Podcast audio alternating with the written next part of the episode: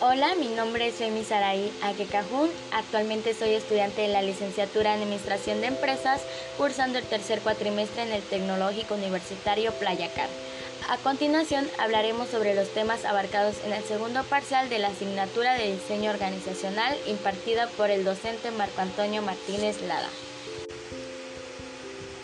Como primer punto veremos el ambiente interno de una organización, que lo constituyen todos los elementos o fuerzas internas que influyen en ella, como lo son los incentivos, el clima organizacional, el liderazgo, el cumplimiento de normas y valores, entre otros.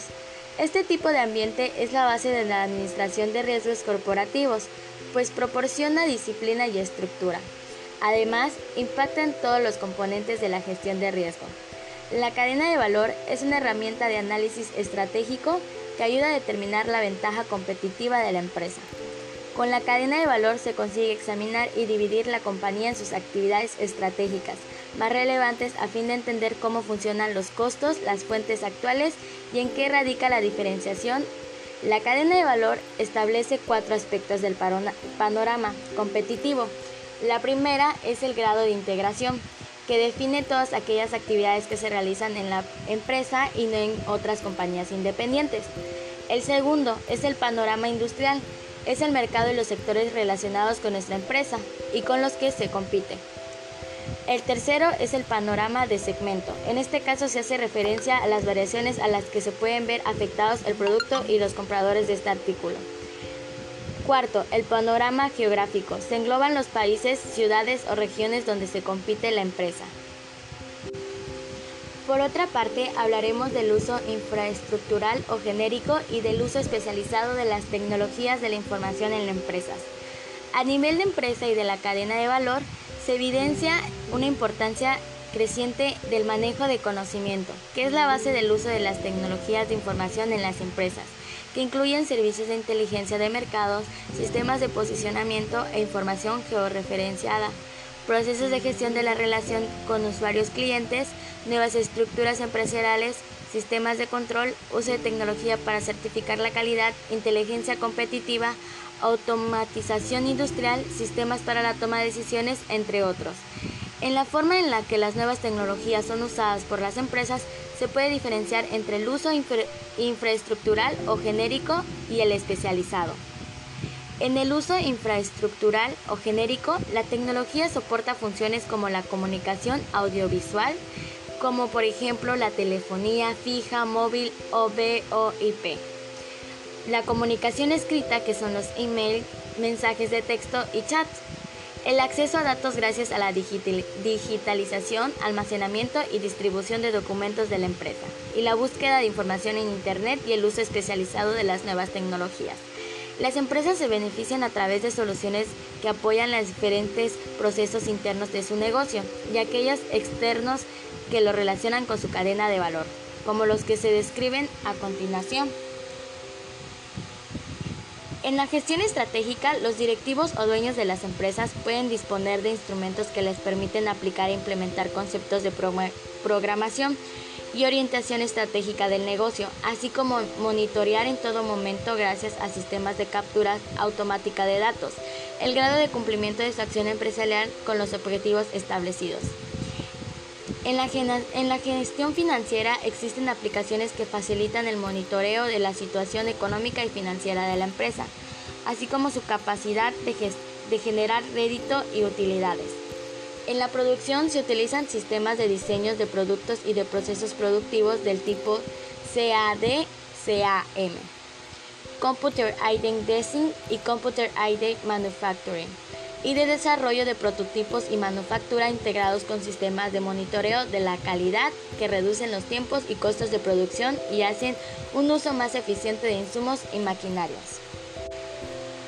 En la gestión de la cadena de suministro, las empresas disponen de aplicaciones que permiten gestionar el stock y planificar el suministro emitir órdenes de compra, verificar las entregas, administrar la logística y gestionar la relación financiera de la empresa con sus proveedores. La gestión de clientes también se beneficia de aplicaciones y soluciones de tecnologías de información y comunicación basadas en la web. Con estos sistemas las empresas pueden gestionar su relación con clientes, brindar servicios postventa, analizar las pautas de ventas, procesar facturas y gestionar pagos, comunicarse con los clientes para conocer sus intereses y preferencias, entre otros. La promoción de la empresa y de sus servicios y productos ya no puede hacerse sin tener una clara estrategia de mercado e imagen corporativa en la web. En la actualidad es la primera vitrina de la empresa y punto de contacto importante para potencializar los clientes, aun cuando no compran por Internet. En lo que se refiere a canales de venta, Internet como base de las tecnologías de información en las empresas actuales ofrece una alternativa que puede ser interesante tanto para la venta al por menor como para la relación entre empresas. Los gobiernos locales o nacionales son usualmente los mayores compradores de bienes y servicios en el mercado y la mayoría de los países han iniciado un proceso de migración de sus sistemas de compras a plataformas en línea que le aseguran un mayor número de potenciales participantes en las licitaciones, reducción de costos administrativos y mayor transparencia de sus acciones. De esta manera, la venta de los gobiernos a través de plataformas de compras públicas en línea dan una oportunidad de negocio en las nuevas tecnologías, abiertos a las empresas, particularmente en las pymes, que son conocidas a las pequeñas y medianas empresas.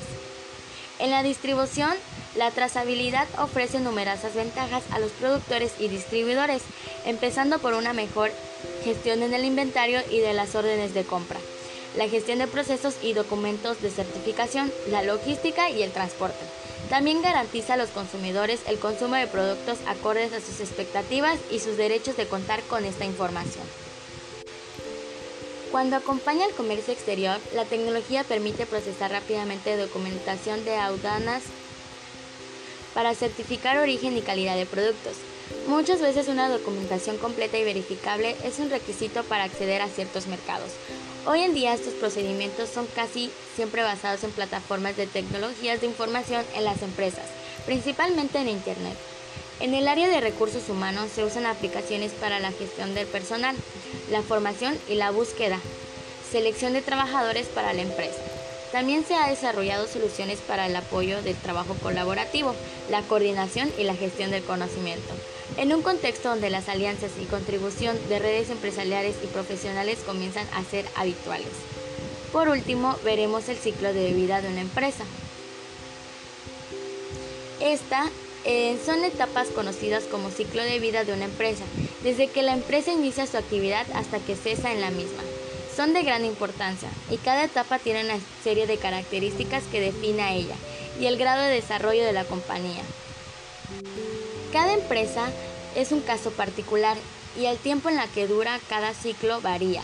Aún así podemos dividirlos en nacimiento, crecimiento, madurez, declive, liquidación o renacimiento. En el nacimiento la empresa se constituye legalmente y se instala en el local donde operará.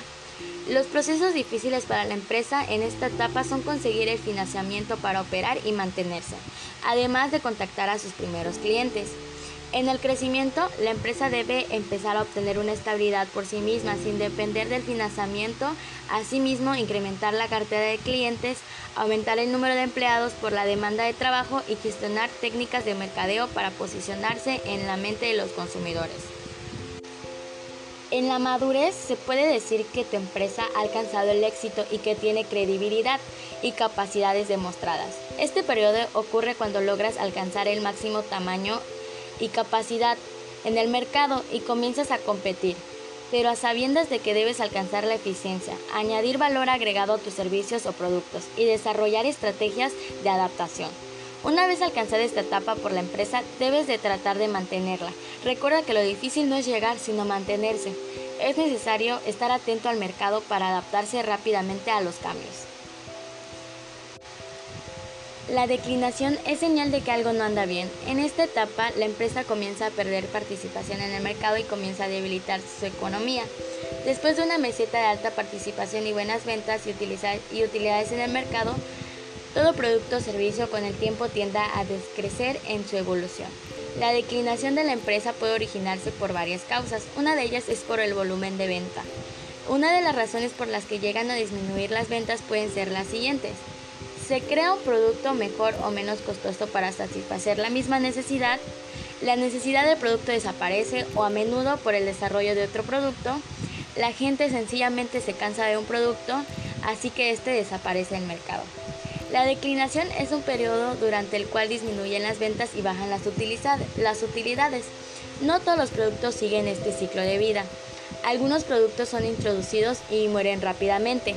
Otros se quedan en la etapa de madurez durante largo tiempo. Algunos entran a la etapa de declinación y después son reciclados a la etapa del crecimiento en razón de fuertes promociones y su reposicionamiento. De no cambiar e implementar estrategias de posicionamiento que te lleven a renacer, la empresa llegará a la última fase del ciclo de la vida, que es la liquidación. La liquidación ocurre cuando tu empresa agotó todos los recursos que tenía para poder mantenerse operando y se ve la necesidad de cerrar. Generalmente se refiere al proceso de vender todo el inventario en una compañía, a menudo con un gran descuento para generar efectivo. En la mayoría de los casos, una venta por liquidación es el presucursor del cierre de un negocio. Una vez que se venden todos los activos, el negocio es clausurado. Ahora bien, si logras antes de llegar a la liquidación a reinventarte con nuevos productos, alcanzar nuevos mercados, a tener una mejor coordinación a innovar, tienes posibilidades de que logres el renacimiento. Cada una de las etapas de la vida de la empresa dependen de diferentes variables. Una de ellas pueden ser su naturaleza y características del producto, grado de éxito o fracaso de las necesidades de la empresa, de las políticas, de la tecnología, del conocimiento del personal o del dueño o accionistas del mercado y más variables. Esto sirve para una adecuada administración y a la adecuada toma de decisiones. Por mi parte es todo y muchas gracias por su atención.